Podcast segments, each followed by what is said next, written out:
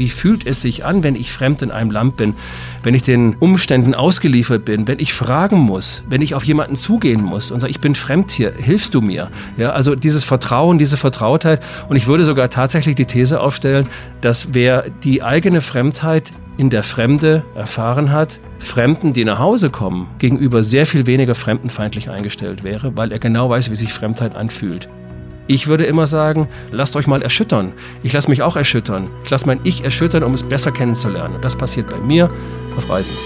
Grenzgänger und leidenschaftliche Weltenwanderer nehmen uns mit auf ihre Streifzüge und bieten Einblicke in ferne Orte und faszinierende Kulturen.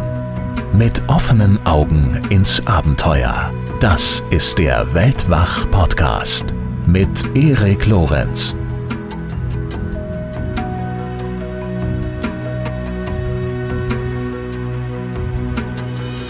In seinem Buch Vom Glück unterwegs zu sein, warum wir das Reisen lieben und brauchen, da diskutiert Christian Schüle Fragen wie warum und auf welche Weise versöhnt und verstört uns das Reisen gleichermaßen? Wie kann unterwegs erlangte Weltkenntnis zu Selbsterkenntnis führen und warum dient uns das Reisen einerseits als Schule des Scheiterns, wie Christian das nennt, während es andererseits bei der Eroberung des eigenen Selbst helfen kann? Einige dieser Fragen beantwortet. Er, mal reisephilosophisch, mal persönlich, in diesem zweiten Teil des Weltwachgesprächs über das Fremde und Ferne, über Zeit und Zufall, Wissen und Weisheit, Moral und Menschlichkeit. Es wird dabei deutlich, dass das Glück unterwegs zu sein für Christian also weder darin besteht, die höchsten Berge zu erklimmen, noch die weitesten Wüsten zu durchschreiten, sondern eben in der Eroberung des eigenen Selbst. Ich habe es ja gerade schon von ihm zitiert.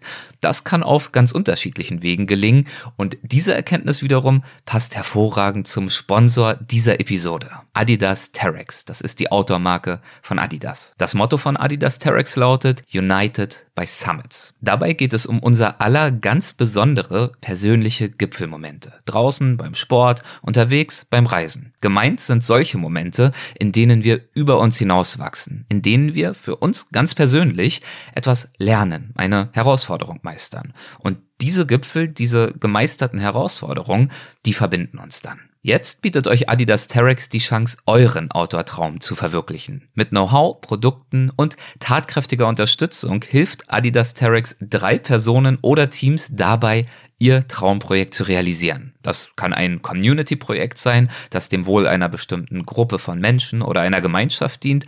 Das kann eine Projektidee sein, die einen nachhaltigen positiven Effekt auf die Umwelt hat und beispielsweise dazu beiträgt, die Natur zu schützen. Oder es kann sich auch um ein Abenteuer handeln, mit dem ihr über eure persönlichen Grenzen hinauswachst. Ob Wandern, Radfahren, Klettern, Bergsteigen, Trailrunning oder Wintersport.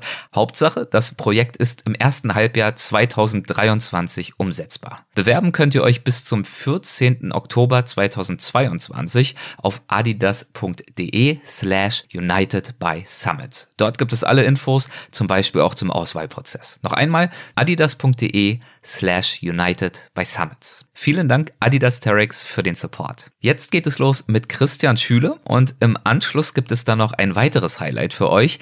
Tropenökologin und Ameisenbärenforscherin Lydia Möcklinghoff ist schon seit einigen Wochen zurück im Pantanal in Brasilien und beginnt am Ende dieser Episode, wie auch schon in den vergangenen Jahren, damit uns Eindrücke direkt von vor Ort zu schicken. Von den Ameisenbären, von ihrer Forschungsarbeit mit ihnen in Brasiliens wilden Westen und allem, was dort so los ist. Also bleibt unbedingt bis zum Schluss dran. Und jetzt kommt erst einmal Christian Schüler. Christian Schüler, zweite Runde, kannst du noch? Ich bin ganz fit gerade und habe mich warm geredet. Schön, schön. Dann machen wir weiter, würde ich sagen. Ähm, du bist heute auch schon ein bisschen unterwegs, oder? Du bist gerade aus. Woher bist du gekommen? Ja, ich, ich bin heute heut, heut Morgen aus Bayreuth gekommen. Ich war gestern Abend das erste Mal in meinem Leben großartig bei den Wagner-Festspielen und habe Lohengrin gehört. oh, wow. Ja. Das oh. geht aber auch eine Weile, oder? Das geht äh, mit Pausen sechs Stunden ging's. Oh. Aber äh, es ist erstaunlich. Ich hatte am Anfang auch gedacht, oh mein Gott, hey, sechs Stunden. Das, und dann auf diesen Klappstühlen, auf den Holzklappstühlen ja. in dem Festspielhaus. Ja. Es ging erstaunlich erstaunlich gut. Es war Ja. auch nicht so heiß, wie ich befürchtet hatte. Und vor allem äh, ist jeweils nach dem Akt äh, eine Stunde Pause. Ja. Und das ist wunderbar zu sehen, was da für Paradiesvögel rumlaufen. Und zwar Okay, aus, Leute aus gucken. Japan, Ja, okay. aus Frankreich, aus Amerika. Die kommen alle, also richtige Wagner-Jünger. Ja. Und da bin ich eben heute Morgen äh, von, von Bayreuth äh, knapp zwei Stunden nach München gebrettert mit meinem alten Opel Corsa, äh, bei dem man auch übrigens die Fenster kurbeln muss. Und okay. ja, wie ich auch Handarbeit. Äh, manchmal das Gefühl habe, dass ich so ein bisschen altmodisch veranlagt bin, äh, bei aller Wertschätzung äh, neuer Technologien, aber das macht einfach Spaß, mit so einem alten Schemel darunter äh, zu rauschen. Paradiesvögel bei den Wagner-Festspielen, das erinnert mich natürlich auch daran, dass äh, diese Festspiele auch gerne von Angela Merkel besucht werden, oder? Wenn ich mich richtig erinnere an die Schlagzeilen. Ja, sie, sie ist, glaube ich, jedes Jahr da. So, selbst jetzt in der Nachkanzlerinnenzeit war sie, glaube ich, bei der Premiere auch da. Mhm. Und du weißt ja, äh, legendäre Diskussion. Man hat äh, beim zum ersten Mal äh, bei Angela Merkel das Dekolleté äh, sehen können vor ein paar Jahren mal. ne? Ja, gut, das ging um die Welt. Das, das ich ging um die Welt, ja. Und ja. dann der Schweißfleck unterm Arm, äh, als ob man voraussetzen würde, dass eine Kanzlerin nicht schwitzen dürfe. Äh, was für ein Quatsch. Aber Mhm. wie auch immer, ja, das ist, da kommen sie dann immer alle. Also die, die wichtigen, ja. Äh, Merkel, äh, Gottschalk und vielleicht irgendein Fußballspieler. Mhm. der Schüler halt. Ja, und der Schüler halt, Na natürlich. gut. Schön, dass du deine, äh, dass du die Zeit gefunden hast Ja, und war doch klar, wenn hast du schon da bist, dann mache ich doch alles möglich. Super. Ähm, dann lass uns weitersprechen über das Reisen. Ähm, das ist eines dieser Gespräche, wenn ich jetzt auf den ersten Teil zurückblicke, aus dem man wirklich oder bei dem man wirklich aus dem Vollen schöpfen kann, ich zumindest. Es gibt so viele Richtungen, in die wir die ganze Zeit abbiegen können und deswegen freue ich mich sehr, dass wir das Ganze jetzt fortsetzen. Äh, gern erstmal vielleicht zum Einstieg mit einem kleinen Blick zurück. Ähm, deswegen die Frage, wie hast du eigentlich zu deiner Reiseleidenschaft gefunden? Wir haben ja beim letzten Mal schon so ein bisschen gesprochen, wie das Reisen geschichtlich angefangen hat, Großbritannien und so weiter. Wie hat's für dich angefangen? Bei mich jetzt eigentlich angefangen mit Lektüre von Büchern. Hm. Ich habe gerne gelesen, auch schon relativ früh, ähm, Defoe und ähm, Robert Louis Stevenson. Ach, sehr die, schön. Die Schatzinsel, ja, die Robinson Schatzinsel. Crusoe. Genau, Genau, wunderbare okay, wunderbar. Bücher. Und bin dann irgendwann zu Bruce Chatwin gekommen, den ich auch sehr äh, verehre. Und Einer der großen Ja. Reiseschriftsteller. Toller, ganz toller. Vor allem, wenn man sich überlegt, wie er dazu kam. Das Ja. ist ja, also äh, ha- hatte ja ein Äh, Erstmal die Frage, warum schätzt du ihn so sehr? Ich finde, ich finde seine Art der, der Beschreibung, der Annäherung an die, an die Orte, an die Länder, an die er fährt, die finde ich einfach äh, sehr gelungen. Das, Ich mag das, ich mag diese Art zu schreiben auch. Ja. Äh, Und ich finde äh, seine Haltung, Mhm. die sich in den Texten ausdrückt, sehr nobel. Wie würdest du die, die Haltung beschreiben? Ja, ich würde sie beschreiben, immer, immer auch Respekt, also so wie ich Ja. gerne selber reisen würde, äh, respektvoll und neugierig und äh, immer in Wertschätzung auch der besuchten Länder und, und ihrer Menschen. Ja, das Mhm. finde ich ganz, ganz entscheidend eigentlich, dass man sich als Reisender, der die Möglichkeit hat, in Länder zu reisen und ich würde mal sagen, 90 Prozent der Weltbevölkerung hat die Möglichkeit nicht zu reisen, ja, weil sie einfach äh, das Geld nicht haben und die Möglichkeiten nicht. Wir haben's. Und ich finde, wir haben verdammt nochmal die Pflicht und Schuldigkeit, uns respektvoll äh, äh, zu benehmen in diesen Ländern und uns respektvoll anzunähern und jeden Einzelnen, äh, dem man begegnet, mit Würde zu betrachten. Und ich lese das bei ihm sozusagen raus. Mag auch sein, dass ich es reinlese, weil ich es gerne drin hätte. Ja. Aber äh, das war zumindest für mich so ein Punkt. Und dann Ich hatte dich aber unterbrochen, du wolltest sagen, wa- warum du ihn äh, auch aus dem Wissen heraus über ihn, glaube ich, so spannend findest. Ne? Ja, weil er damals er hatte einen sehr gut dotierten Job. Er war, glaube ich, auch Reporter für, für ein Magazin in England. Mhm. Ähm, und dann hat er, glaube ich, für ein Auktionshaus gearbeitet. Und irgendwann festgestellt, nee, so mache ich nicht weiter. So ein Scheiß. Also was will ich denn damit? Hat einfach handschriftlich geschrieben, äh, ich weiß es nicht mehr wirklich, aber so aus der Erinnerung irgendwie, äh, ab heute kündige ich und bin erstmal weg. Und dann hat er seinen Job geschmissen, ist losgereist und hat diese wunderbaren Bücher verfasst. Ja? Patagonien, Traumpfade, alles Mögliche. Äh, und ist dann leider viel zu früh äh, an AIDS äh, verstorben in Nizza, glaube ich, wann war das Ende der 80er? Ja. Ja, so grob, ja. Ja, aber das ist sicherlich einer, ähm, dem, den, den zu lesen, es sich immer lohnen würde. Äh, aber wie gesagt, auch die Älteren. Und ich hatte dann, ich weiß gar nicht mehr, wie es genau kam, aber ich hatte so mein bester Kumpel eigentlich früher, der Peter, äh, in der Stadt, in der ich groß geworden bin, am Bodensee. Ähm, wir hatten irgendwann mal gedacht, Mensch, wir müssen auch mal losziehen zusammen. Und haben dann mit 17 vier Wochen Interrail gemacht. Mhm.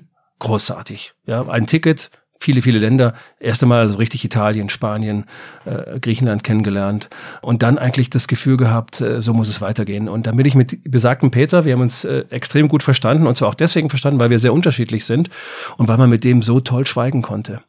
Du konntest mit dem den ganzen Tag verbringen und keiner hat ein Wort geredet und man hat sich trotzdem verstanden. Man wusste genau, was man gemeinsam macht. Man hat eine gleiche Wertschätzung gehabt für die Dinge, die einem begegnet sind. Alte Kirchen vielleicht oder Tempel irgendwo in Mexiko.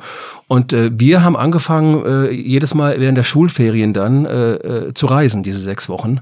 Und sind dann nach Mexiko, Guatemala äh, mehrfach, nach äh, Ägypten, Israel waren wir. Äh, und dann haben wir uns so ein bisschen aus den Augen verloren. Er ist, auf, glaube ich, auf seine Art weitergereist. Ich, ich habe das Reisen dann teilweise auch ja zu meinem Beruf gemacht, mhm. muss man auch sagen. Auch das muss man sagen. Ehrlicherweise, ich hatte öfter auch einen privilegierten Zugang als Reporter für die Zeit, für die ich ja gearbeitet habe, auch als Redakteur und Reporter dann für Geo, National Geographic oder Mare hat man natürlich in gewisser Weise privilegierteren Zugang, eben weil man leichter auch ins Gespräch kommt. Aber ich habe das eigentlich immer so gehalten, äh, weil die Zeit ja auch begrenzt ist, die man hat, wenn man äh, im Auftrag reist, dass ich äh, ganz viele Länder nochmal bereist habe, und zwar privat, dann mit dem Rucksack oder dem Koffer und dann auch viele Wochen länger. Aber ich bin sicherlich angesteckt worden durch, durch berufliche Kontakte eben damals auch, nur in Klammern gesagt. Ja. Und so kam ich eigentlich zum Reisen und habe jedes Mal, weil ich eben finde, dass wir das Reisen eben nicht nur lieben, sondern auch brauchen, für mich schon auch gemerkt, dass ich immer mehr äh, Reflexionsarbeit leiste beim Reisen und äh, immer stärker auch das Gefühl habe, moralische Wertvorstellungen, die ich selber vertrete und von denen ich gerne hätte, dass sie mehrere Leute vertreten, dass ich die auf Reisen gewonnen habe. Und ich habe das ja bei unserem ersten Gespräch schon mal so ein bisschen geschildert in der Episode Äthiopien. Ich kann noch eine andere Episode schildern, wo das eigentlich auch relativ klar wird. Ich kam eines Tages, äh, da war das noch unverfänglich, äh, nach Russland. Es ist 15 Jahre her, ja, glaube ich, und bin da mit einer Übersetzerin und einer Fotografin, die ich da kennengelernt habe. Wir haben einfach gedacht, wir reisen jetzt mal ein Stück weit zusammen nach Sibirien und sind dann mit dem Auto gefahren. Mhm. So, und dann, äh, wie ich das immer eigentlich für mich äh, so mache, ähm, dann war da vorne eine Abzweigung von der Straße. Ich gesagt, komm, wir fahren mal rechts rein. Einfach mal gucken, was passiert. Sind da reingefahren äh, und auf einmal war es kein Weg mehr. Also keine Straße mehr, sondern es wurde ein Sandweg, dann wurde es ein Pfad, dann war es matschig. Und plötzlich war da eine Kirche und nach der Kirche, eine orthodoxe Kirche, nach der Kirche stand mitten auf der Fahrbahn ein Mann und guckte uns an. Wir hielten das Auto an, wir stiegen aus. Das Erste, was der sagt, ist, wie kann es sein, dass es einen Mann mit so schönen Schuhen in unser scheiß Dorf verschlägt? Guckte auf meine Schuhe, er hatte keine an oder so verrissene Gummistiefel, übersetzt von der Übersetzerin natürlich, Tanjuschka. Fjodor Arbitov. Mhm. Und dann habe ich gedacht, was für ein Satz. Und er hatte eine ganz starke Brille, ja, äh, und er schielte ein bisschen durch die Brille, hatte abstehende weiße Haare und so ein Overall an. Und ich fand den total interessant. Äh, und dann habe ich versucht, mit dem Gespräch anzufangen. Und der sprach immer davon, von der, ah, diese Scheißokratie, sagt er übersetzt, ne? Das Scheißokratie. Und sag ich, ja, was meinst du denn damit? Ja, dieses blöde Russland, äh, dieses unkommunistische Russland. Ja, das mhm. war äh, na, danach Jelzin-Zeit und so und Putin waren schon so im Anmarsch irgendwie. Ähm, dieses Scheiß Russland, diese Scheißokratie, nichts klappt. Und dann fragte ich, ja, was hat denn jetzt nicht geklappt? Ja, äh, es sei jetzt wieder einer da drüben in dem, in dem Teich da, äh, sei abgesunken, abgesoffen äh, irgendwie. Und um den rauszuholen, müssten sie äh, so und so viel Rubel zahlen. Ja, das würde sozusagen ein Jahresgehalt für ihn sein. Deswegen bleibt er da unten liegen. Das hat es früher nicht gegeben. So ging's los. Und dann kam seine Frau dazu und Ludmilla und sagte irgendwie, ja, aber was macht ihr denn hier in unserem Scheißdorf? Also Scheißokratie, Scheißdorf irgendwie. Und ich fand das total interessant, weil sie auf der anderen Seite Russland auch liebten. Mhm. Ja, und äh, das ging dann einen ganzen Tag lang, dieses Gespräch. Äh, ich habe da noch viele Leute kennengelernt. Den Sascha, der gerade aus dem Tschetschenienkrieg kam und völlig äh, deprimiert und depressiv da war und auch darüber gesprochen hatte. Dann haben wir irgendwie da Wodka getrunken und ich war halb blau und so. Äh, und dann ging es dann so zum Abend hin und dann sagt die Ludmilla, ja, also äh, sie würde jetzt äh, den Truthahn schlachten. Dann sage ich, Moment mal. Wieso Truthahnschlachten? Ja, also es war doch das Ereignis im Dorf von ihrer Familie, von der sie noch Jahre, von dem sie jahrelang erzählen würde, dass ein Mann mit so schönen Schuhen in ihr scheiß Dorf gekommen sei. äh, da müsste man, das müsste man doch feiern. Und, und sie haben diesen Truthahn und den Truthahn, den, den hätten sie aufgespart das ganze Jahr lang für das Weihnachtsfest und den würde sie jetzt schlachten. Sag ich, nein, bitte nicht, auf gar keinen Fall. Ja. So, warum ich das erzähle? Ganz einfach. Du kommst in dem Moment natürlich in große moralische Nöte, weil du überhaupt nicht willst, dass sie den einzigen Trut in diesem armen Dorf, die hatten überhaupt nichts, ja. Willst du nicht, dass sie den Truthahn schlachtet für mich? Ich hatte auch gar keinen Hunger in dem Moment. Und dann habe ich zu einer Notlüge gegriffen und habe gesagt, oh Ludmilla, das ist eine große Ehre für mich, aber äh, ich, ich esse kein Fleisch. Dann sagt sie, ja, bist du denn krank? Dann sage ich, nein, nein, das gibt Menschen, die kein Fleisch essen.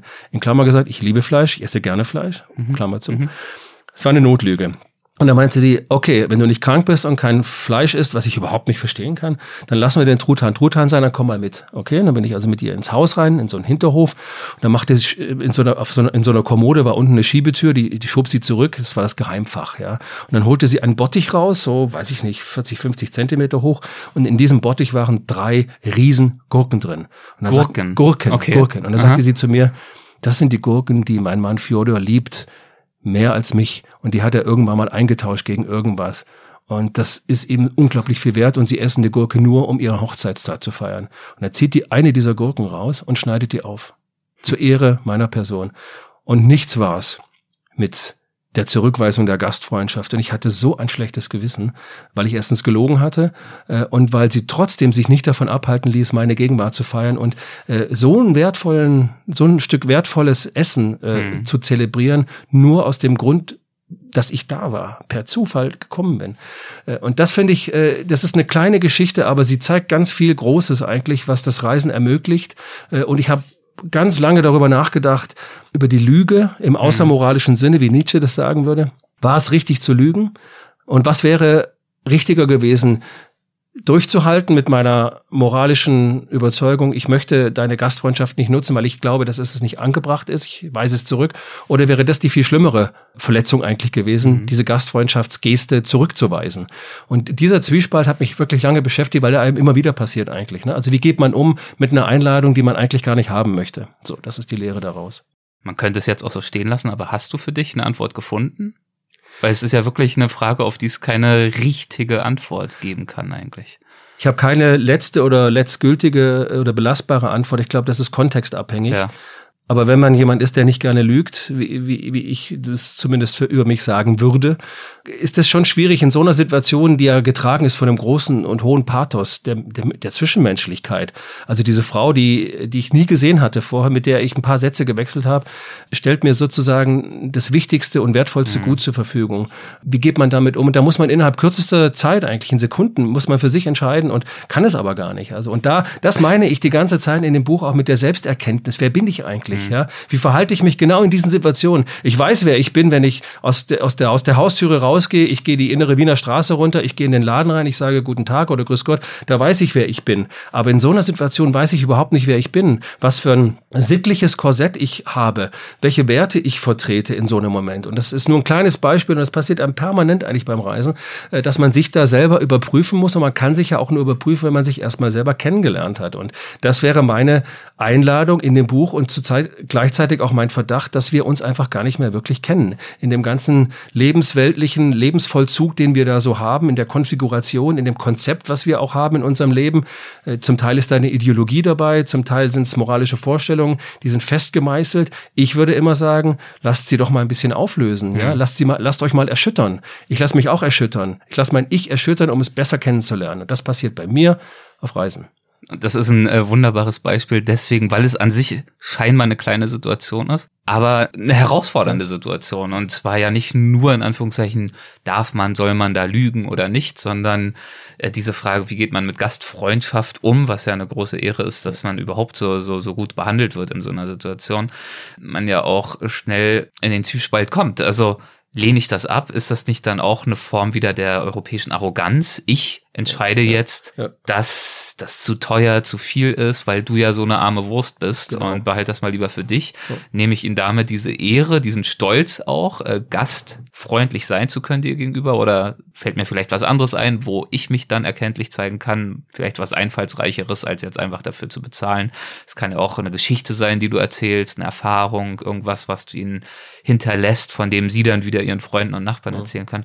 Naja, ja, das sind äh, schöne Gedanken. Ähm, wann ja, bitte, oder? Wollte ja. ich gerade noch anschließen. Ja, bitte. Das Gefühl zu haben, dass du es wert bist, dass die Gurke oder der Truthahn für dich geopfert wird, in Anführungszeichen. Mhm. Und dass sie damit im Grunde genommen ihr Weihnachtsfest kaputt machen, weil der Truthahn nicht mehr da wäre.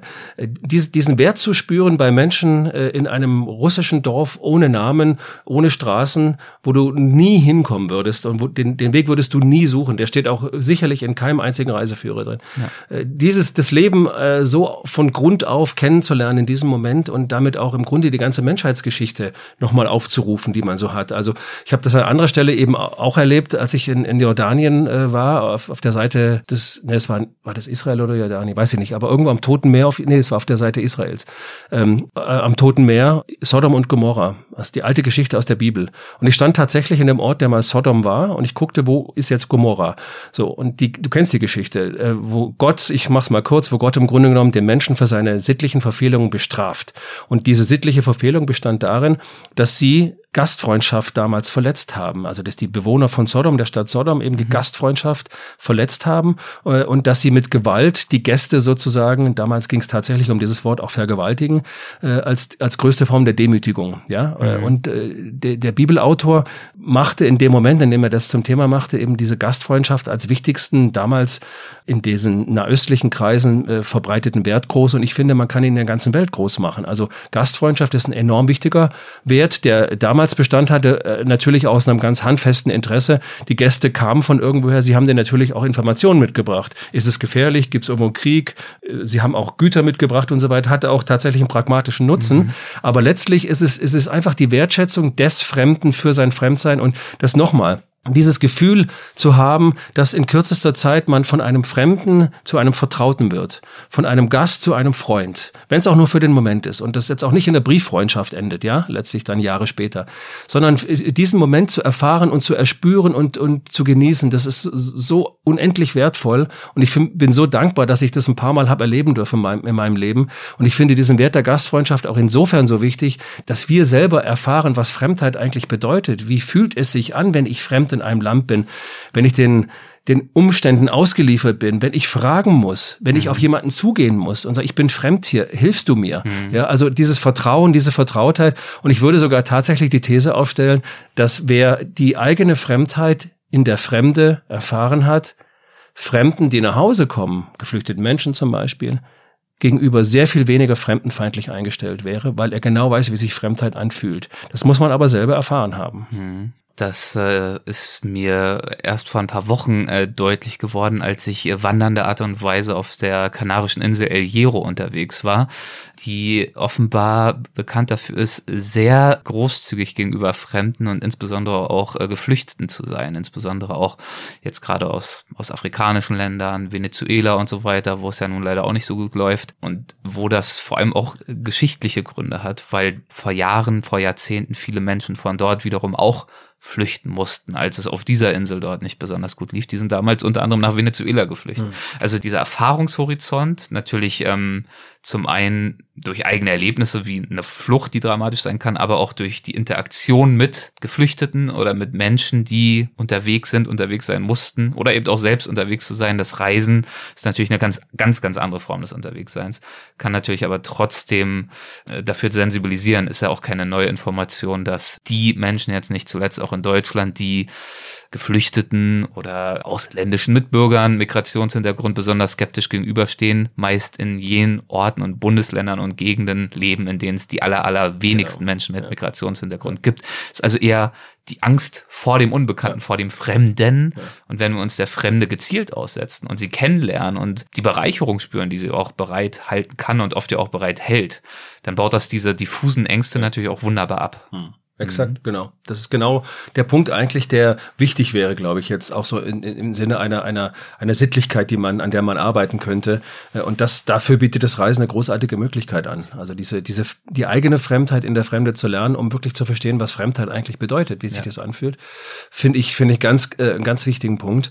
Und was damit in gewisser Weise zusammenhängt, bezeichne ich immer als ähm, Ortseroberung. Mhm.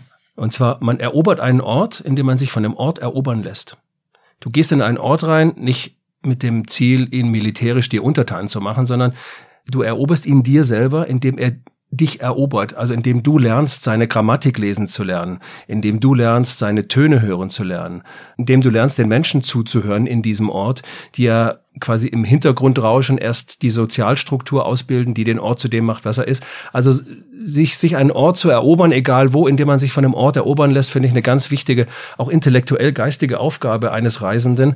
Äh, für mich ist es zumindest immer auch eine große Herausforderung und auch eine, eine tolle Möglichkeit, äh, sehr viel Neues zu lernen äh, auf Reisen und man lernt wirklich nie aus. Also Wissen ist immer vorläufig, bis es sozusagen zum nächsten Punkt kommt, wo sich Wissen dynamisch verändert. Also mhm. muss ich doch auch in der Lage sein, mein Wissen zu verändern und meine Meinung und meine Haltung äh, der Realität anzupassen letztlich. Also ich finde es schlimm und das hat mich in den letzten Jahren in Deutschland schon auch verdrießt und verärgert, dass man in die Welt hinausguckt bei einer äh, sehr dynamischen Entwicklung in jederlei Hinsicht. Wir können die Pandemie nehmen, wo kein Mensch wusste, was jetzt genau passiert und wie das, wie das vonstatten geht. Selbst die Wissenschaftler waren untereinander eigentlich nicht wirklich einig in bestimmten Dingen, da nicht die Gelassenheit zu haben, äh, zu sagen, Wissen ist vorläufig, wir tasten uns einfach mal ein Stück weit voran. Und so ist es beim Reisen ja eigentlich auch.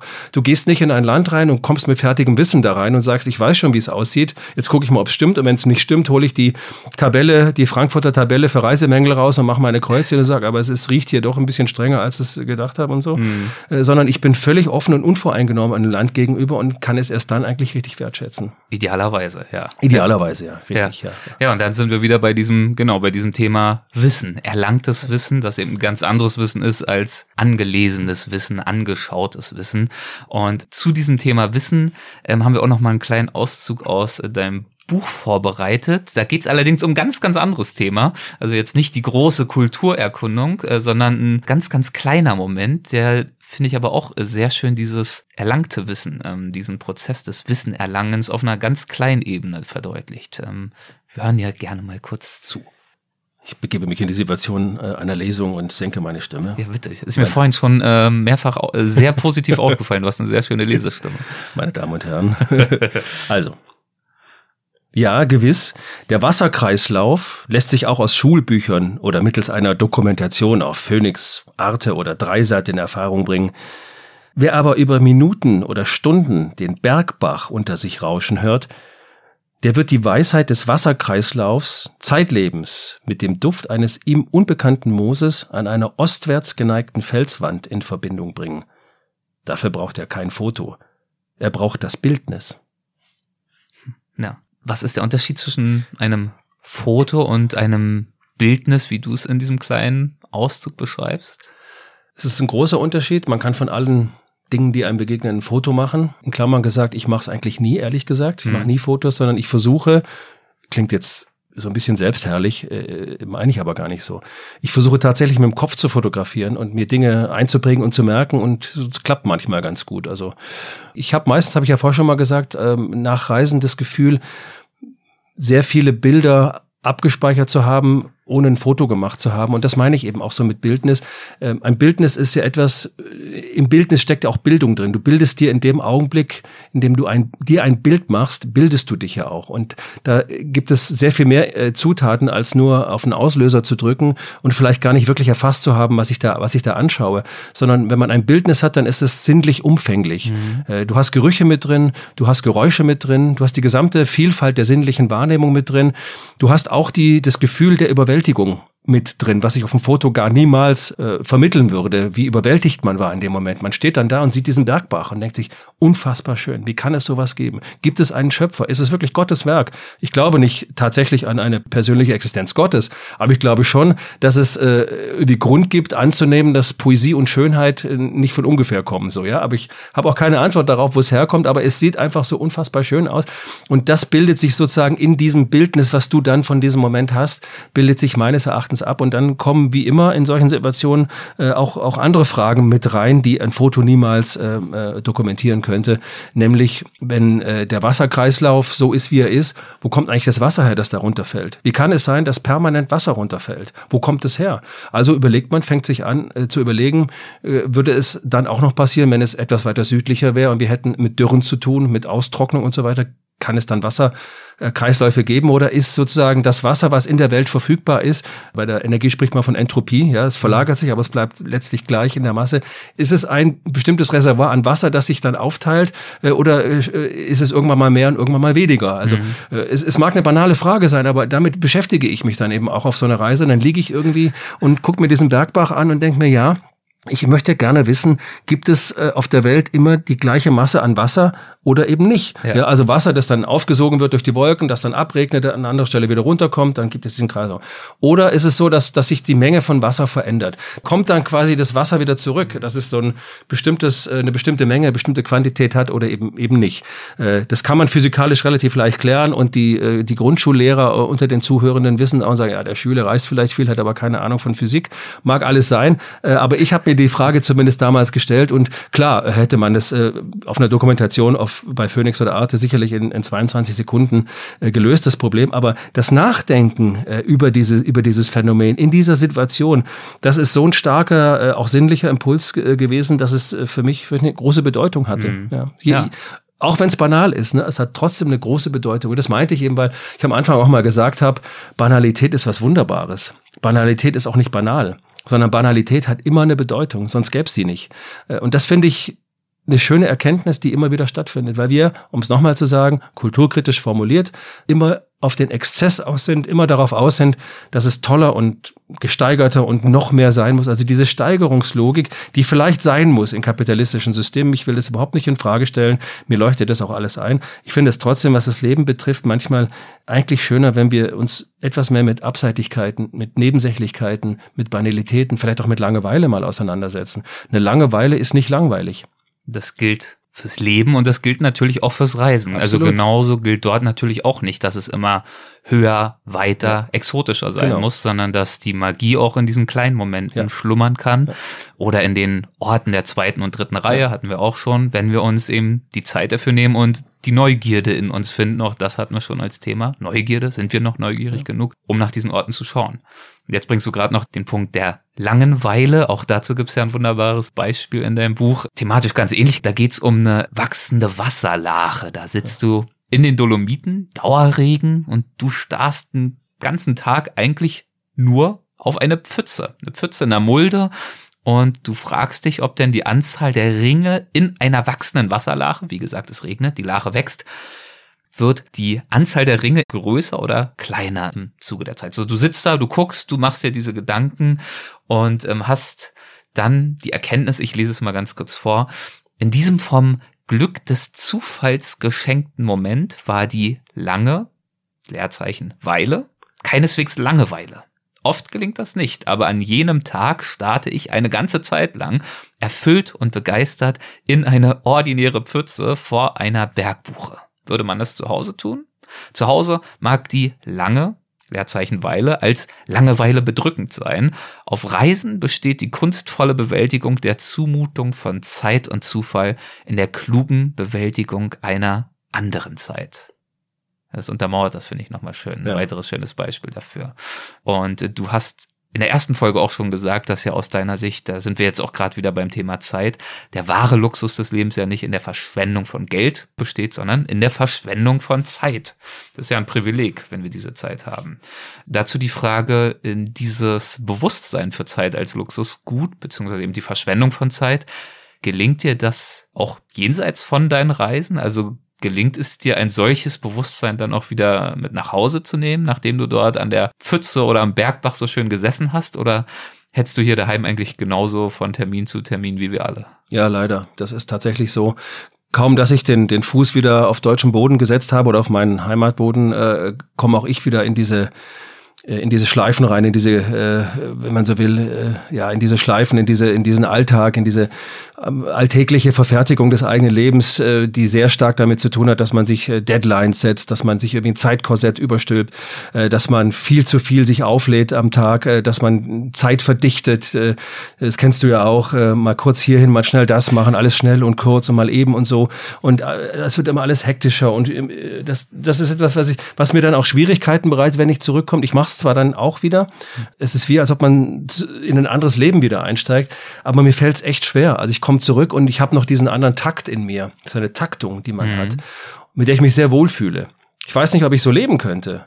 Ja, es gibt ja auch sogenannte B-Zeit-Kulturen. Es gibt A-Zeit und B-Zeit. Das sind so monochrome und polychrome Kulturen, glaube ich, so unterscheidet man in der, in der Psychologie auch der Zeitwahrnehmung. B-Zeit, erklären. Ja, A-Zeit ist, wenn jemand ähm, quasi auf ein Ziel hin äh, arbeitet. B-Zeit ist, äh, wenn man das Ziel auf einen zukommen lässt. Mhm. Also man würde jetzt, ohne es ab, abschätzig zu beurteilen, man würde sagen, es gibt ja viele Kulturen, ähm, gerade im südlichen Bereich, wo das Savoir-vivre, äh, die, die, die Kunst des Lebens, äh, finde ich, höher veranschlagt wird als bei uns, dass man sagt, ja, wenn es heute nicht geht, dann geht's halt morgen. Mhm. Wenn es morgen nicht geht, geht's übermorgen. Mhm. Wir würden sagen, na ja, ist klar, so kriegt man noch nie was zustande. Na, guckt mal euer Bruttoinlandsprodukt an, da braucht ihr euch nicht wundern. Ich würde sagen, eigentlich eine schöne Einstellung dem Leben gegenüber. Ne? Wenn es heute nicht klappt, dann klappt's halt morgen, mache ich was anderes. So, Das habe ich dann auch in mir, wenn ich zurückkomme und merke, dass ich äh, mit, der, mit der Hektik und der Überforderung, die ja teilweise hier stattfindet, in sich immer stärker verdichtenden und verkehrsverdichtenden Städten. Also wir haben ja einen urbanen Stress, einen sozialen Stress, das ist ja ungemein.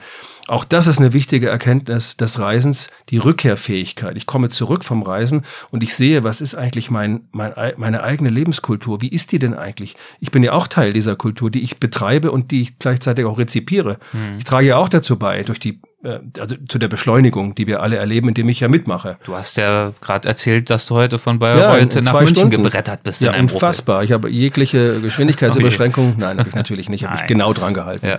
Es war auf jeden Fall möglich, das mhm. so, so schnell zu schaffen. Ja, aber das, das bin ich eben auch und ich bin komischerweise, wenn ich das ganz kurz sagen darf, äh, mich auf mich persönlich bezogen, ich bin ein Mensch, der eigentlich ungeduldig ist. Ich, mhm. ja, ich bin schnell, ich brauche Schnelligkeit, ich habe das gerne schnell äh, und äh, tue mich schwer mit Langsamkeit hier in Deutschland. Ich kann es überhaupt nicht äh, ertragen, in der Schlange zu stehen. Gut, und dann wird es wahnsinnig kompliziert da vorne und denke ich, mein Gott, das ist doch ganz einfach so. Nicht so beim Reisen im Ausland. Da stehe ich sehr gerne in Schlangen und habe wahnsinnig viel Zeit und bin unheimlich gelassen und denke, echt interessant, ja. Ich bin sowas von gelassen in dem Moment. Das, das würde, würde, wenn ich das zu Hause erzähle, ja, das würde gar niemand glauben, ja. Also äh, und dann kann es von mir aus auch eine Stunde dauern, bis ich dann drankomme. Und irgendwie kommt man ins Gespräch und auf jeden Fall siehst du, wenn du irgendwo auf einem, einem Postschalter, es gibt ja bei uns gar keine Postschalter oder kaum noch Postschalter sozusagen in Deutschland, wenn du da an einem Postschalter stehst irgendwo äh, in Afrika oder sonst wo und du siehst, wie die Leute miteinander umgehen, dass die da lachen, dass die da reden, dass der eine packt dann sein, äh, sein Getränk aus, der dritte sein Brot, dann wirst du eingeladen, dann wird dir was angeboten, mhm. Ja, obwohl du nichts beiträgst zu der Situation, als einfach nur da zu sein. Das sind dann auch wieder Momente, wo man denkt, ah, oh, das ist großartig, das was was für eine Vielfältigkeit das Leben bereithält. Und das, um das mal ganz groß zu machen im Moment, Globalisierung ist doch eine Einladung, alles, was sich auf dem Globus abspielt, erstmal kennenzulernen. Das ist doch eine wunderbare Chance eigentlich, dass die Grenzen äh, geschleift oder dass die Grenzen geschleift werden, dass man die Möglichkeit hat, überall hinzureisen, hatten wir ja lange nicht. Wir konnten ja lange nicht in, die, in, in den östlichen Teil Europas oder in die Sowjetunion damals war es extrem schwierig zu reisen. Äh, jetzt eben nicht mehr. Äh, warum nicht nutzen? Also ich habe das jahrelang gemacht, dass ich wirklich zum Ziel mir gesetzt habe, ich möchte mindestens einmal im Jahr in, nach Osteuropa, in irgendein, äh, ins Baltikum, ich war in, in Polen, ich war in Tschechien unterwegs, um einfach mal kennenzulernen, dieses Europa, von dem wir ständig sprechen. Wir sind Europäer. Was heißt das denn eigentlich? Hm. Was ist denn der, das Europäische in mir? Kann ich dir gar nicht sagen, weiß ich nicht. Ja, muss ich erstmal nachdenken drüber. Und ähm, das finde ich eben bei Globalisierung auch. Also wir, wir können doch nicht nur von der Durchlässigkeit von Handelsgütern reden oder äh, von, von Kommerz oder von, es ist alles gut und richtig, ja. Wunderbarerweise profitieren wir enorm davon, ich auch. Aber es gibt doch so viel mehr. Es gibt Menschen. Ja, also Globalisierung heißt doch auch globalisierte Menschlichkeit, globalisierte Sittlichkeit. Alles das, was der Globus zur Verfügung hat. Und wenn es, wenn es äh, Wertvorstellungen in Polynesien sind, ja, wenn es Schönheitsvorstellungen sind in Polynesien, wenn es äh, von alaskisch, äh, von alaskischen äh, Einheimischen sozusagen äh, die Frage ist, äh, warum, warum sie denn bei minus zehn Grad als Hitze empfinden wo unser einer denkt, um mhm. Gottes Willen, minus 10 Grad, ja, ich muss hier mir alles und so, sondern es ist viel zu warm, es ist viel zu warm hier bei uns, ja. Ich war völlig verstört, ich war in Alaska unterwegs äh, und äh, es gab tatsächlich eine Enttäuschung darüber, dass es in anderen Bundesstaaten der USA kälter war als in Alaska. Das ist eine Frage des Stolzes. Ja, und diese, diese, diese Entrüstung, diese, diese Enttäuschung, die sie da hat, diese Kränkung sozusagen, weil diese Ice Road, um die es mhm. da ging, um mit dem Truck irgendwie von Fairbanks nach Deadhouse zu fahren, da ging es nicht weiter, ja, weil, weil es war schlittrig, es war, war zu warm eben, das Eis war aufgetaut. Äh, und diese Enttäuschung darüber, dass Alaska jetzt viel zu warm war, kam man natürlich damals nicht auf die Idee, dass es vielleicht am Klimawandel leben könnte, Aha, Amerika. Aber äh, du weißt du viel besser als ich sozusagen die Diskussion, weil du lebst ja da größtenteils. Also das fand ich, fand ich, äh, finde ich eigentlich ganz wunderbar, sowas. So eine Verstörung, wenn eine Verstörung dazukommt. Also der Punkt ist, dass äh, Globalisierung uns idealerweise auch dazu verhelfen kann, einen besseren Zugang zu unterschiedlichen Vorstellungen von der Welt, ja. vom Leben, vom Schönen, vom Warmen, vom Erstrebenswerten erhalten zu können. Ja. Also diese Einblicke zu ja. haben. Bietet auf der anderen äh, Seite natürlich aber auch die Gefahr der Gleichmacherei, ne? weil die Welt äh, zu einem Dorf verschmilzt, wie man ja so schön sagt. Und äh, viele Reisende ja dann auch äh, feststellen und beklagen, dass zum Beispiel die amerikanische Kultur nun an allen möglichen Orten der Welt Einzug hält, auf Kosten der dort ursprünglich vorhandenen Kultur. Ja. Siehst du das auch so? Bege reist du auch mit so einem gewissen Bedauern durch die Welt, wo du denkst, ach Mensch, hier diese philippinische Insel, vor 20 Jahren war ich hier, da war das alles noch ganz anders. Jetzt sieht das irgendwie genauso aus wie überall anders auch. Hast du solche Momente auch des ja, Bedauerns, des ja, Abschiednehmens? Ich habe das auch. Ich habe das wirklich, obwohl ich gerne auch quasi Chill-Out-Lounges besuche und mich da hinsetze äh, und irgendwie äh, ein Caipirinha trinke, äh, finde ich es schon auch bedenklich, äh, dass es so konformistisch ist und so formatiert. Es sieht ja auch alles gleich aus. Ne? Mhm. Diese Chill-Out-Lounge-Ästhetik ist ja überall gleich. Und wenn man das in Polynesien hat äh, und in Patagonien, äh, wenn man so will, oder von Schweden bis Südafrika, wenn es überall gleich aussieht, ist es einfach komplett langweilig ja? und, und, und sehr, sehr schade, finde ich, obwohl es angenehm ist. Und ich finde, auch das kann ich ja mal gestehen. Wir, wir, wir sind ja ganz offen. Ne? Wir mhm. reden ja ganz offen über unsere Befindlichkeiten. Natürlich habe auch ich mich in Ländern, in denen ich für einen Moment so eine Art Zuhausegefühl haben wollte, weil es Fremdheit auf Dauer kann natürlich auch bedrückend sein, das ist schon klar. Und man mhm. schafft sich dann auch so einen Moment der Erlösung. Setze auch ich mich in ein Starbucks-Café. Mhm. Ja, obwohl ich das Prinzip ablehne die kommerzielle Kolonisierung sozusagen der Welt durch, durch, durch Starbucks und die immer gleichen Produkte, die in die immer gleichen Nischen, die immer gleichen Marken, der immer gleichen Unternehmen und so weiter, weil es in dem Augenblick einfach der beste Kaffee war, den man haben mhm. konnte. Hab mich geärgert drüber und hab's trotzdem genossen. Ich kann das nachvollziehen, ähm, dieses Bedürfnis in der Fremde hier und da dann doch auch mal so einen kleinen Ankerpunkt von Heimatlichkeit und Bekanntem zu finden. Ich erinnere mich da äh, jetzt spontan, wo du es erzählst, äh, an meine Iran-Reise. Da habe ich, also da war es zum Teil sehr schwer, guten Kaffee zu finden, mhm. weil ähm, Tee dann auch verbreitet ist und so weiter. Ich bin da wie ein Wilder auf der Suche gewesen. Irgendwann war ich schon froh, auch nur in einigen Dörfern dort dann äh, so, einen, so einen löslichen Pulverkaffee zu finden. Einfach nur, um so ein Gefühl des morgendlichen, ah, jetzt, jetzt ist einmal so dieser Ablauf da, wie ich ihn gewohnt bin. Und wo ich dann diese Heimatlichkeit in diesem Fall gefunden habe, war tatsächlich, indem ich einen Podcast dort gehört habe, den ich ja. zu Hause auch immer höre. Ja. Das ist ein amerikanischer Podcast, wo ich einfach die Stimmen dieser Menschen kenne und ja. das Gefühl habe, ach ja, auch schön, jetzt habe ich hier zwar einen Tee, ich trinke lieber Kaffee, aber ich habe jetzt so diese, diesen kurzen Ruhepunkt. Es ist ein komisches Gefühl, wenn man über Wochen äh, mit indigenen Kulturen verbringt, in indigenen Gesellschaften, die halt in keiner Weise globalisierte, kommerzialisierte, globalisierte Produkte haben dort, sondern wo es wirklich sehr authentisch, originär noch ist, ähm, was ich großartig finde, da eben diesen, diesen Moment zu überwinden, zu sagen, ach, ich, ich, ich gehe mal kurz ins Netz und guck mal, was Spiegel Online sagt oder Zeit Online genau. oder so. Das geht da einfach nicht. Ja. Äh, und das ist auch, auch gut so, dass es nicht geht. Und diese Orte müssen auch so bleiben. Und ich mhm. finde, ich bin ein großer Freund auch fremden Geldes. Ich mag den Umtauschvorgang. Ich mag auch, wenn ich Scheine in die Hand kriege, äh, die ich gar nicht einschätzen kann. Wie viel habe ich denn da jetzt in der Hand? Ist es jetzt viel oder wenig? Und ich das erstmal rauskriegen muss. Ja, also die Wertsteigerung von Papier die da auf, auf so einem Schein draufsteht. Wenn da, wenn da zum Beispiel 10.000 draufsteht, ist das für mich wahnsinnig viel. In sehr vielen Ländern ist das sozusagen umgerechnet, äh, weiß ich nicht, 20 Cent oder so. Das muss man erstmal verstehen, ja, und, und wie viel du dann brauchst, äh, äh, wie, wie viel Geld man so braucht, um ein Gefühl auch für Geld zu entwickeln. Deswegen fände ich es schön, wenn wir möglichst viele Währungen auch nach wie vor hätten. Und äh, weiß ich nicht, andere Diskussion, der Euro ist natürlich toll, ja, auch innerhalb Europas. Äh, auch der Schengen-Raum ist toll, also das, die, die Schlagbäume gefallen sind, es ermöglicht unendlich viel. Und trotzdem fand ich es immer toll, die Lire zu haben oder äh, den Franc, äh, mhm. die mhm. D-Mark irgendwie. Und bin, ich bin nicht irgendwie kulturkonservativ oder altmodisch in dem Punkt eingestellt, sondern im Gegenteil, ich, ich hätte mich einfach gefreut, die, die unterschiedlichen äh, großen Errungenschaften der einzelnen Länder eben auch nach wie vor haben zu können. Und das kannst du zumindest beim Geld ja jetzt nicht mehr. Und wenn das, was du ansprichst, was völlig richtig ist, dass es eine globalisierte Konformität gibt in, ganz vielen Ländern der Welt, eben durch äh, Mutterkonzerne, die mittlerweile so stark sind, dass sie wirklich äh, Kulturkreise kolonisieren können mit ihren Produkten, finde ich es verdammt schade. Auch wenn der Kaffee vielleicht besser ist in dem Moment. Ja, und dann sind wir wieder bei diesem, ich betone es nochmal oder erwähne es nochmal, diesem Punkt der zweiten und dritten Reihe, der Rückseiten der Orte, der unbeleuchteten Gassen. Das bedeutet einfach nur, dass es vielleicht ein bisschen mehr Mühe kostet, ja. diese nicht konformen oder noch nicht konformen Orte zu finden und aufzuspüren. Ja. Auch dieser, dieser Wow-Effekt, den man, den man hat, wenn man äh, Dinge,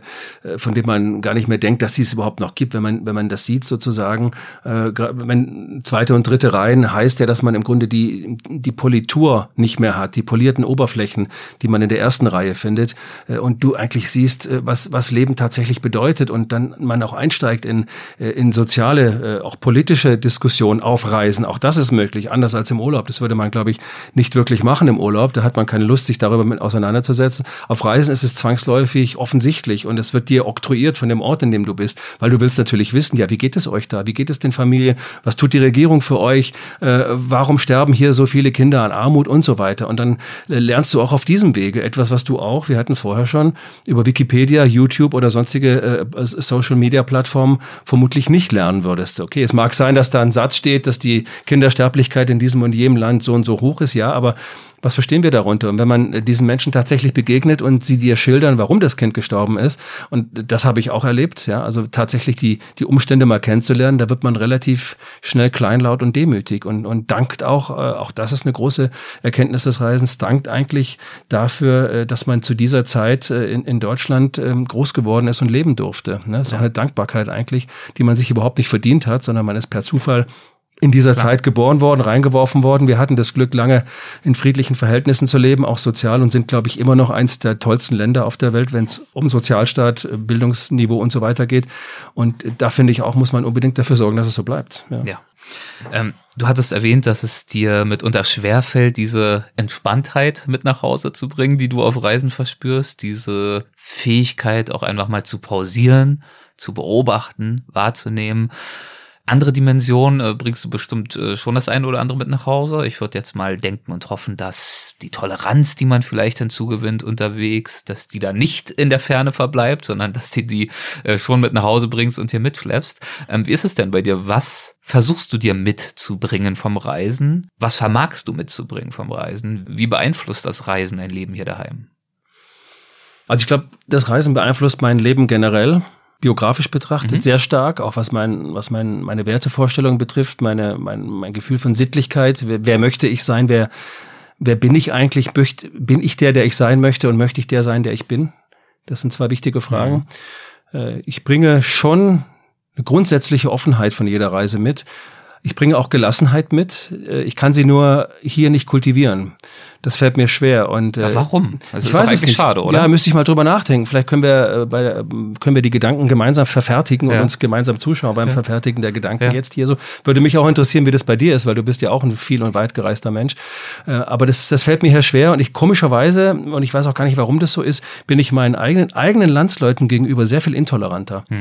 Ist komisch, dass das so ist. Und wie es auch ähm, komisch ist, dass wenn man irgendwo im entferntesten Winkel dieser Welt plötzlich einen Deutschen hört, denkt sich, oh nein, ein Deutscher. Und die Franzosen, denen geht's ähnlich, hatte ich mal getroffen, wenn ja. die sagen irgendwie, äh, wenn sie einen Franzosen hören, dann, dann nehmen sie Reis aus. Ja? Also mhm. sie wollen nicht auch noch in der Ferne auf Reisen quasi äh, konfrontiert werden mit ihrer eigenen äh, Kultur in der Heimat. Auch ein komisches Gefühl, weil auf der anderen Seite bin ich eben auch immer froh natürlich, ne, wenn, wenn da jemand kommt, der Deutsch spricht und da ist die erste Frage, hey, wo kommst denn du her? Ja, also wo bist du gebürtig sozusagen? Kommst du aus, aus Hessen, aus Berlin, aus dem Saarland oder so? Finde ich immer total spannend eigentlich, wenn man sich dann so austauscht. Ach, guck mal, auch ein Schwabe und äh, wie auch ja, immer. Ja. Und hat dann das Gespräch und dann äh, ist man vielleicht noch äh, in einem ähnlichen kulturellen Kontext groß geworden und dann kommt dann irgendeinem Café, wir haben vorher drüber gesprochen, Guns N' Roses und dann ist man schon im, ist man in der Fremde wieder sozusagen zu Hause. Wie war das denn bei dir früher? Ja, ja. irgendwo in Böbling oder Reutling. Auch eine ganz absurde Vorstellung, ja. Kommt man in ein Inselarchipel irgendwo in Asien und, und redet über die äh, Zeit der, der 90er, 80er, 90er Jahre äh, zu Hause.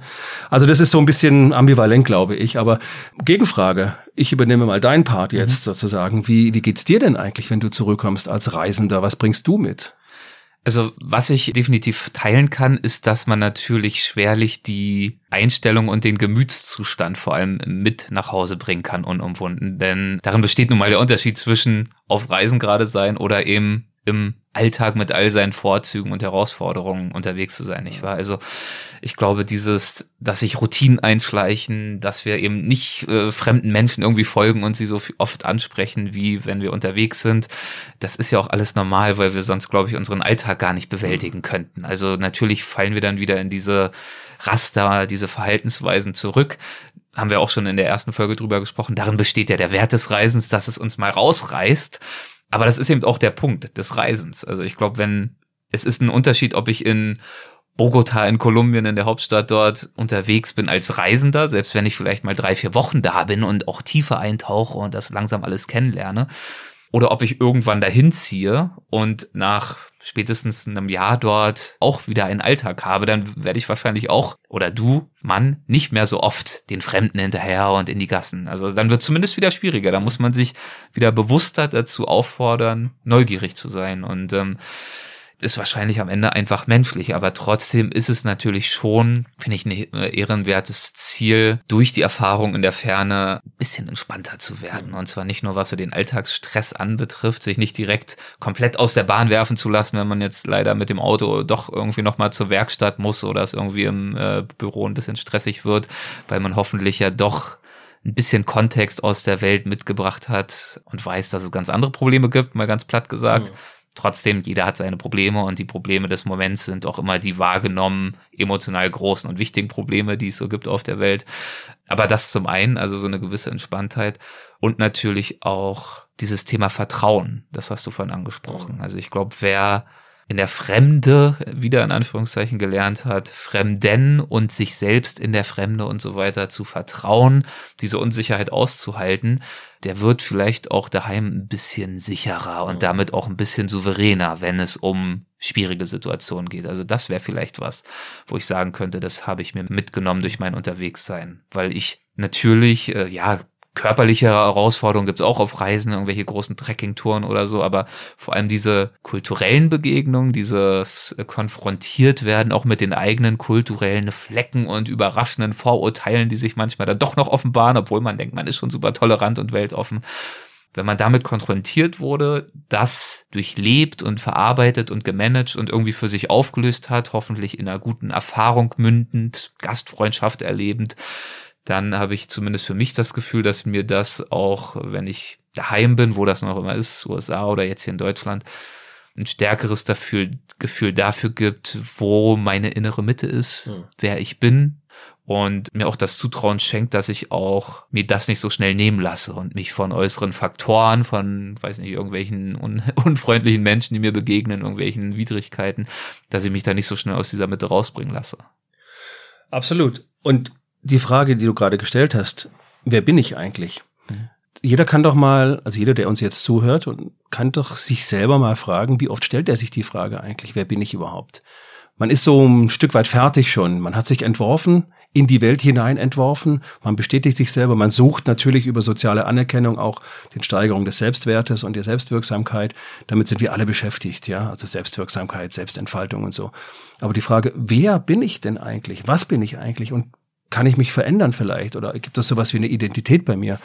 Mir gelingt es eigentlich trotz allem Nachdenken sonst am allerbesten auf Reisen. Und zwar genau in den Momenten, in denen man unter einer Buche steht, in einem Bergbuch und es regnet wie Sau und es hört einfach nicht auf in den Dolomiten und ich sehe diese Wasserlache. Oder ich hatte ein ähnliches Erlebnis ja auch schon mal geschildert im Buch, tatsächlich da in, äh, in Guatemala, wo ich ähm, in, in dem Zimmer sitze und spüre, wie mir, wie mir der Schweiß den Rücken runterläuft und ich mich gefragt habe, völlig banal, gibt es eigentlich eine bestimmte Rinne für Schweißtropfen auf dem Rücken? Oder warum laufen die so, wie sie laufen? Und wenn sie so laufen, könnten sie auch anders laufen. Das ist eine völlig banale, fast blödsinnige Vorstellung, aber ich habe mir damit eine ganze Nacht im Grunde genommen Schlaflosigkeit oh äh, äh, bewältigt, äh, die, die ich hatte. okay, weil ich dachte, die fandest du so spannend, die Frage, dass du gar nicht mehr einschlafen konntest. Ja deswegen. doch, nein, nein, nein, das okay. war, das war, aber es, es war tatsächlich so, dass ich, äh, ich kam äh, in ein Zimmer, äh, wo eine Kakerlakenfamilie sich zu Hause fühlte, Aha. mit sehr vielen Angehörigen. Ja. Und äh, jedes Mal, wenn ich dann äh, hörte, und ich wollte gerade einschlafen, ich hörte so am, am, am Ohr, äh, wie die dann so, wie sie dann so kamen, machte ich das Licht an und sah natürlich dann, wie sie alle irgendwie davon, davon. Ja. Und ich konnte dann irgendwie nicht mehr schlafen, ich fühlte mich nicht sicher. Und dann habe ich angefangen eben, weil ich auch wirklich wahnsinnig geschwitzt habe da, es war sehr schwül, mir zu überlegen, ähm, wo eigentlich gibt's, warum hat der Herr sozusagen, wenn man so will, warum lässt er einen schwitzen und wo gehen die, äh, gehen die Regentropfen? Also gibt es eine bestimmte Rinne im Rücken, egal. Äh, und solche Fragen, die völlig banal und blödsinnig sind, äh, äh die, die stelle ich mir tatsächlich. Und man kommt aber, und das finde ich das Interessante, man kommt über solche Fragen äh, durchaus zu bedeutsamen Antworten. Ja, also so blöd die Frage vielleicht ist und die Beschäftigung mit, mit der Schweißrinne im Rücken oder äh, einer sich steigernden äh, Anzahl von Kreisen in einer Wasserlache, das sind die Momente, von denen ich am Anfang schon mal gesprochen habe, diese Nebensächlichkeiten, die wir uns überhaupt nicht mehr zugestehen. Und du hast vorher genannt den großen Begriff der Toleranz, wenn wir zurückkommen und so. Ich würde mal sagen, jetzt, da wir darüber reden, ist es mir eigentlich eingefallen, äh, ich habe eine, eine große Leidenschaft für Begriffe wie sublim oder subtil äh, oder auch subversiv. Also alles, was sich quasi unterhalb der sichtbaren Oberfläche abspielt. Das Sublimierte finde ich ganz wichtig, die Verfeinerung, die feinen Unterschiede zu erkennen und erkennen zu lernen.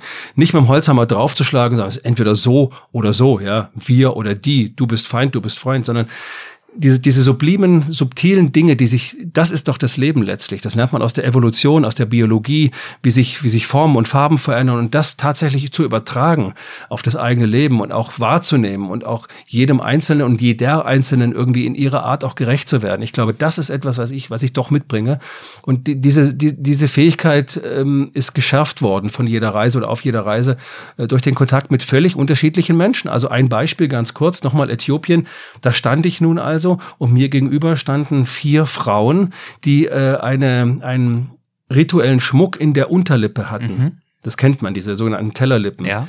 Und ich stand völlig fassungslos da äh, und fragte mich, warum macht ihr denn das? Wie esst ihr eigentlich? Wie könnt ihr essen sozusagen? Und dann fragte diese eine Frau, weil jemand, der mit mir reiste, ein Foto von ihr machte. Sie präsentierte sich auch so. Ähm, fragte sie nach einem Fotogeld. Mhm. Und das fand ich unmöglich in dem Moment und dachte irgendwie, Nein, nicht diese Frage ist unmöglich, sondern meine Haltung ist unmöglich. Sie hat offensichtlich das nicht als Freundschaftsdienst begriffen. Wir kommen jetzt dahin und fragen mal, wie, wie ihr essen soll, sondern sie hatte eigentlich gesagt, ich tue etwas und das könnt ihr auch bezahlen. So, und dann habe ich mich gefragt, auch das ist ein kleiner Punkt irgendwie, äh, wie ist es denn eigentlich bei mir mit dem, mit dem Geben und dem Nehmen? Wie, mhm. wie selbstverständlich setze ich voraus, wenn ich irgendwo hinkomme, dass etwas für mich getan wird, was bin ich bereit quasi im Gegenzug zu geben? Mhm. Es muss kein Geld sein. Es muss einfach nur eine Wertschätzung sein. Also all diese Fragen, das das ist sehr sublim und sehr ja. subtil gewesen und äh, das finde das finde ich wahnsinnig und enorm wichtig und auch da, um es nochmal zuzubinden, was wir, was wir am Anfang gesprochen haben, ich habe die Befürchtung, beziehe mich da auch mit ein, dass uns das eigentlich ein Stück weit verloren gegangen ist und immer stärker verloren geht. Und ähm, das ist meine Kritik an der technologischen Entwicklung, die wir haben. Ich glaube, durch Deepfake, durch ähm, Internet Technology, durch Fake News, durch äh, all das, was, was möglich ist, sozusagen an Manipulationsmöglichkeiten. Ich glaube, es gab noch nie eine Zeit, noch nie eine Epoche, in der es so grotesk viele Möglichkeiten zur Manipulation von Authentizität und von, von Wirklichkeit gegeben hat. Und in diesem Moment. Auch Meinungsbilden, ne? ja. die, die Algorithmen für Informationsblasen ja, auf den sozialen ja. Medien und so weiter. Wir, wir denken, dass das Wirklichkeit ist und mhm. Realität, was uns da gesagt wird. Aber wir können Realität doch nur selber erfahren und selber sehen und selber spüren, indem wir rausgehen und uns fragen und äh, Fragen stellen und uns unser eigenes Bild machen. Und da sind wir wieder beim Bildnis. Ich mache mir mein eigenes Bild. Und das ist überhaupt gar kein Foto, was ich da mache, sondern es ist ein Bild, sich ein Bild machen. Und so entsteht Bildung. Und deswegen würde ich sagen, Reisen bildet nach wie vor. Und da sind wir natürlich wieder wunderbar beim Untertitel deines Buches, warum wir das Reisen lieben und brauchen. Und da dann nochmal die Frage, ist es denn so? Brauchen wir das Reisen? Weil so wie du es jetzt gerade beschrieben hast, leuchtet es uneingeschränkt ein und suggeriert trotzdem, dass, und so ja auch der Untertitel des Buches, dass dieses Wahrheit verstehen und nicht durch äh, Fake News hinters Licht geführt werden können und so weiter, äh, fast eigentlich nur noch möglich ist, indem man selber aufbricht. Ja. Und äh, dann die Nachfolgefrage, was ist mit den Leuten, die einfach keinen Bock haben zu reisen? Sind die dazu verdammt, immer blöder und manipulierter zu werden? Ja. Ähm, Müssen wir wirklich alle reisen, nur weil wir es können? Ich finde ja. Ich finde es nicht nur das Reisen, hatte ich vorher schon gesagt, ein Menschenrecht ist, es ist auch eine Menschenpflicht meiner Auffassung nach. Ich respektiere jeden, der sagt, ich habe keine Lust zu reisen, ich habe keinen Bock, mich dem Stress auszusetzen, der Hitze, äh, anderen Menschen, Fremdheit und so weiter. Ich habe vielleicht auch das Geld nicht, ich habe die Zeit nicht. Alles gut. Äh, man muss es nicht machen. Man kann genauso kluger Mensch sein wie alle anderen, äh, wenn man auch nicht reist. Und es gibt ja auch viele, die viel reisen und äh, wo man trotzdem so in Frage ja. stellen könnte, auch was das. sie sich da so ja. mitnehmen.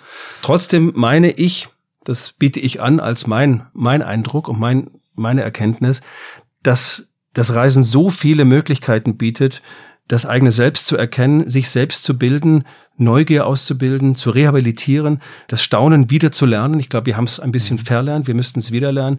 Und was eben auch enorm wichtig ist für mich, äh, in Zeiten, in denen es Nationen gibt, die sich verschließen wieder, äh, nationalistische Tendenzen gibt, in denen Grenzen wieder hochgezogen werden, doch wirklich zu versuchen, auch durch das eigene Reisen genau das wieder runterzureißen, zu sagen, wir, wir haben die Chance, die große Chance, dass wir uns gegenseitig besuchen können, dass wir uns kennenlernen können, und zwar persönlich, dass dann niemand steht da oben, der sagt, naja, da sieht's so und so aus, ne, das müsst ihr jetzt glauben, oder dass uns bestimmte Medien oder auch Kanäle äh, eine Wirklichkeit konstruieren, die es gar nicht gibt. Oder ja. schlimmstenfalls uns erzählen, die da drüben, die sind eure Feinde. Richtig, natürlich, klar. Da ein Sensorium auszubilden dafür zu sagen, nein, ich, ich muss mir das schon selber angucken und ansehen, und, äh, was, was in diesen Ländern passiert, wie es da aussieht. Ja, wir, wir, wir hören und lesen immer, wie schlimm Ungarn und Polen ist und so weiter. Und ich muss es aber erst selber erfahren. Wenn es wirklich so ist, wenn ich nach Ungarn und Polen fahre und ich spreche mit Menschen und die sagen mir, ja, es ist so, dass der Rechtsstaat abgebaut wird. Es ist so, dass Minderheiten, dass Homosexuelle, dass Queere äh, und so weiter bei uns hier äh, verfolgt werden, geschlagen werden und so weiter, dann würde ich sagen, absolut, das ist ein Unding. Ja, und dann habe ich mir meine Meinung Meinung am Ort selbst gebildet. Ich kann es natürlich übernehmen. Ich kann eine Zeitung lesen, der ich vertraue und der Korrespondent schreibt es dann so. Ich hingegen würde sagen, lasst uns die Welt lieber selber bereisen und erfahren und äh, erobern in dem Sinne, in dem wir uns von der Welt erobern lassen, mhm. äquivalent zum Ort. Mhm. Und ich finde es enorm wichtig, eben in Zeiten entstehender Nationalismen, äh, äh, Aggressionen äh, und auf der anderen Seite eben auch äh, durchkonstruierten, virtuell konstruierten äh, Realitäten, äh, wirklich das zu erfahren, was, was die eigene Realität ist. Also der Unterschied zwischen einer konstruierten Realität und einer selbsterfahrenen Realität ist enorm wichtig. Und das kann ich nur selbst, habe ich vorher schon mal gesagt.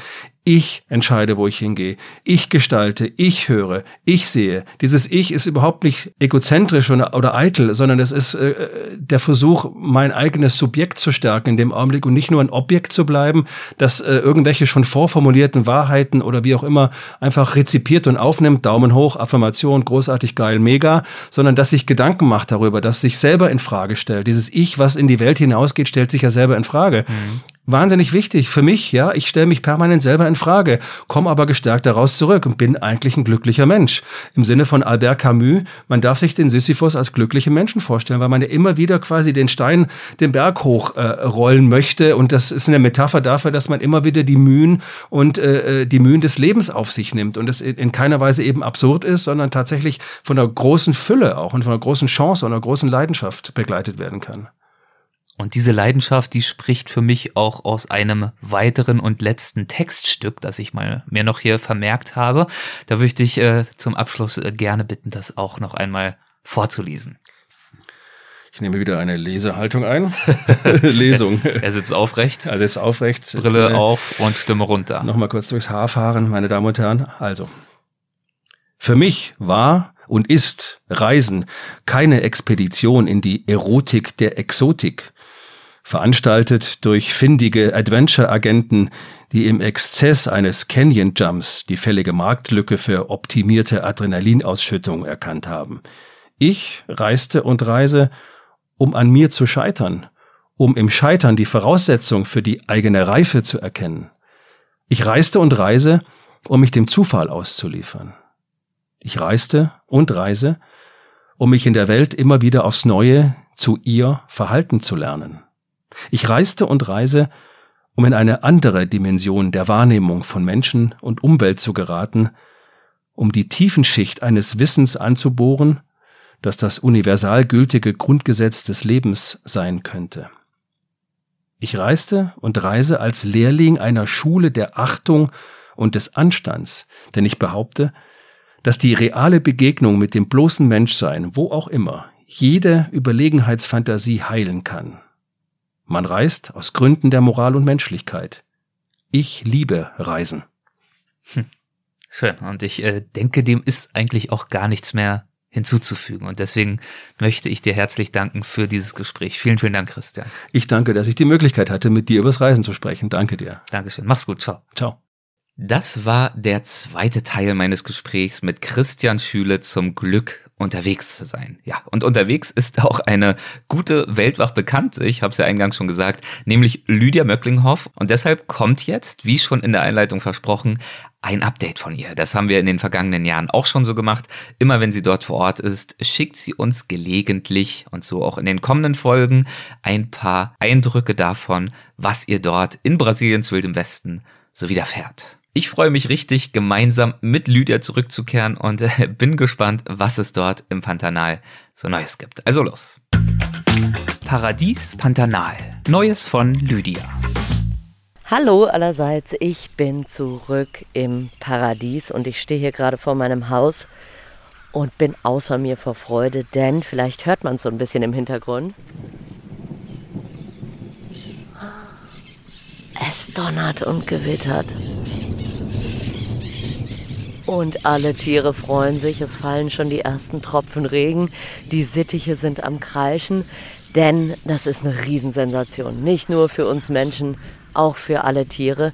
Das Pantanal leidet unter einer gigantischen Dürre. Ich war sehr schockiert, als ich herkam. Ich werde noch mehr davon erzählen im äh, Laufe dieses Podcasts wieder. Ich werde euch wieder jede Woche mit ins Pantanal nehmen.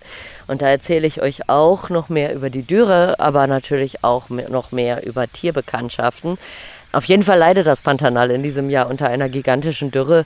Alle sehen, wirklich, also das ist unübertrieben, alle sehen auf Barranco Alto, auf der Farm, auf der ich arbeite. Die ist 110 Quadratkilometer groß, also so groß wie der Nationalpark Eifel. Und auf dieser Fläche sind alle Seen ausgetrocknet. Was macht man da als Wildtiere? Ja, das ist die große Frage. Wir wissen es nicht. Die Tiere leiden auf jeden Fall. Es gibt nichts zu trinken, es gibt kein Wasser zum Baden und vor allem die Tiere, die auf das Wasser angewiesen sind, die leiden auch sehr. Hoffentlich kommt jetzt dieser Regen, der da gerade über mir hängt und macht es besser und gibt uns ein bisschen Wasser und gibt den Seen ein bisschen Wasser und vor allem den Tieren ein bisschen Wasser.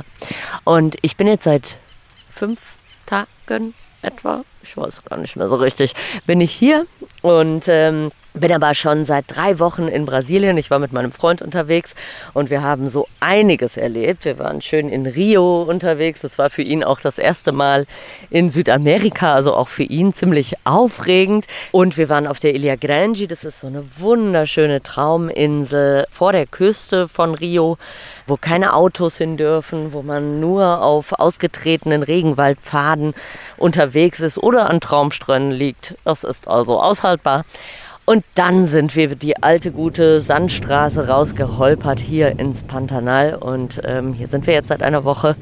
Und äh, Andreas, mein Freund, hat sehr viel erlebt. Sehr viele erste Dinge getan, wie zum Beispiel Kanufahren. Und äh, das war anfangs noch ziemlich aufregend. Dann wurden wir sehr professionell, weil wir tagelang dem blöden Jaguar hinterher gepaddelt sind. Die haben immer irgendwo den Jaguar gesehen und wir kamen immer mit dem Kanu hinterher gehechelt und tatsächlich, gestern Mittag ist er abgereist. Und das ist jetzt kein Witz.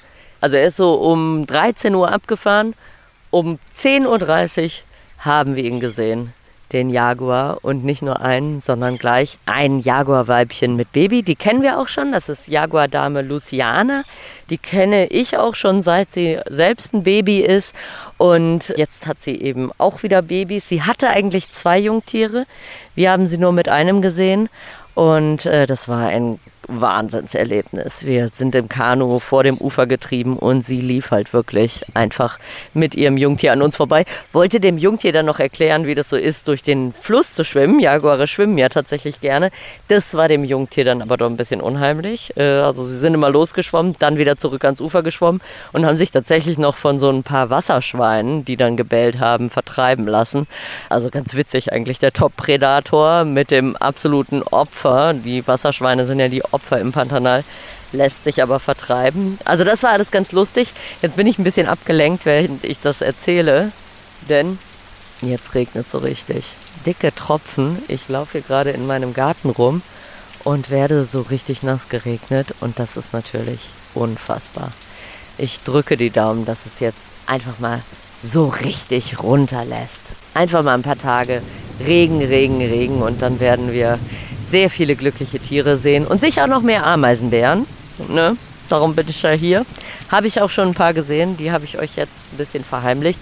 Ich nehme euch dann mit zu den nächsten Ameisenbären und werde euch dann erzählen nächste Woche, ob es noch ordentlich geregnet hat. Ganz, ganz liebe Grüße aus dem Pantanal. Tschüss. Schön, schön. Danke, Lydia, für das Update. Mehr davon, wie sich die Wetterlage weiterentwickelt hat, erfahren wir dann alle gemeinsam in der nächsten Folge. Macht es gut. Bis zum nächsten Mal. Euer Erik.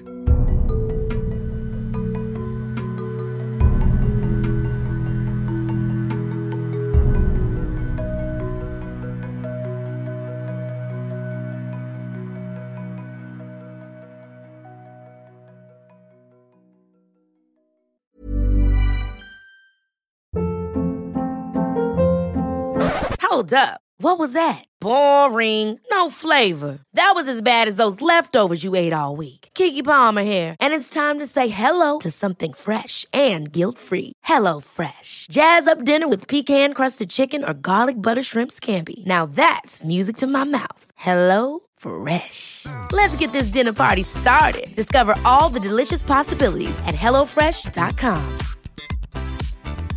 Even when we're on a budget, we still deserve nice things. Quince is a place to scoop up stunning high-end goods for 50 to 80% less than similar brands. They have buttery soft cashmere sweaters starting at $50, luxurious Italian leather bags, and so much more. Plus, Quince only works with factories that use safe, ethical, and responsible manufacturing. Get the high-end goods you'll love without the high price tag with Quince. Go to quince.com/style for free shipping and 365-day returns.